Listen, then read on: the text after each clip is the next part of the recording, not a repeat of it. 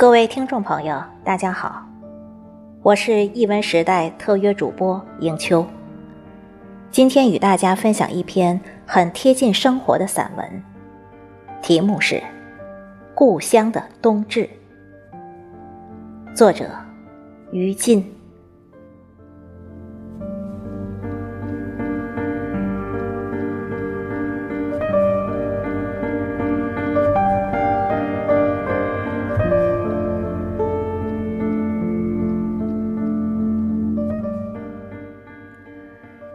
走了很远的路，经历许多事，突然发现，节日最深、最分明的倾诉，在于思念。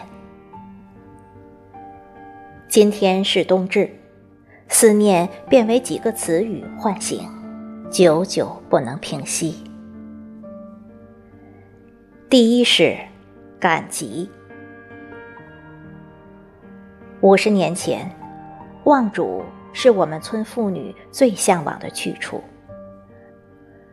老历逢九，也就是初九、十九、二十九，距离我村八里的望主村都会逢集。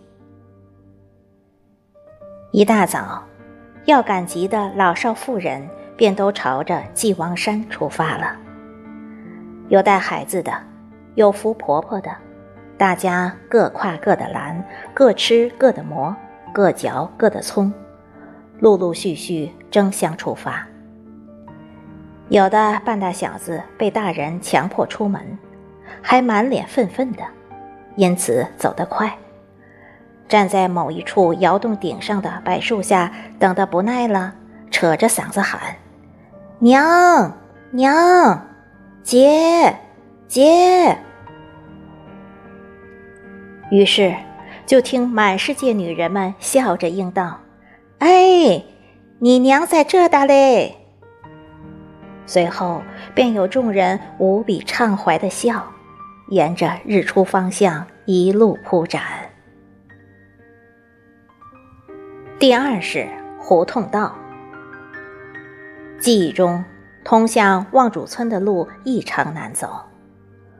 总怀疑这八里山路的说法是这些大妈大婶传承了几千年的一个阴谋，他们故意把距离缩短了，哄着孩子跟在身边。这条路的中段是黄土高原上深深的一道沟壑，人称小胡同道，因为坡度陡峭。山洪爆发时，滚滚的浊水从这里呼啸而下，往远汇入汾河。而小胡同道自身却蓄不住水，也长不了像样的植物，就这样荒芜着。好在从这里到望主村赶集距离最短，而有了行人，时时经过，笑过，一沟的风景。被造物和人的身影刻写在那里，也该算作荒而不废。沟底到处是硬得硌脚的料结，少生植物，偶尔在水洼周围得见几棵狗尾草或抓地龙。沟两侧陡峭的黄土壁上，挺立着初、白等树，高高矮矮，零星点缀。见人经过，树的枝叶间常有敏捷的松鼠闪出闪没，用毛茸茸的憨态挑逗那些好奇的孩子。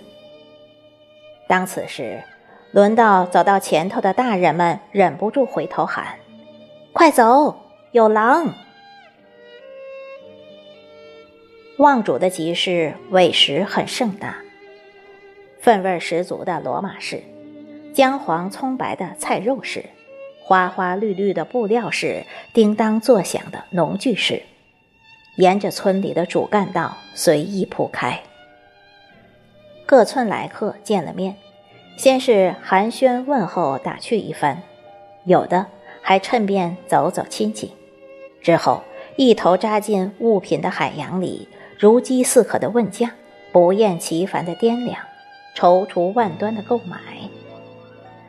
买的人永远嫌贵，卖的人永远委屈，大家推推让让，吵吵闹闹，到了皆大欢喜。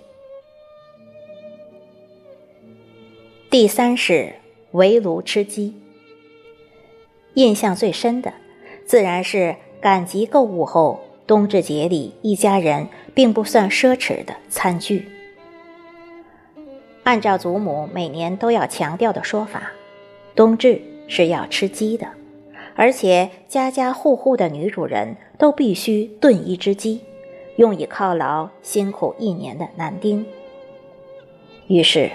每年冬至前的赶集也便尤为重要，采购回来的杀鸡烹煮也便尤为耗聚烟火。等到小火炉上砂锅的热气，喷顶的秸秆锅盖直往锅边滑落，祖母的葱姜盐碎早已切碎，备在枣木案板上，看得人口水频咽。只盼望田里做活的父辈们尽快回家。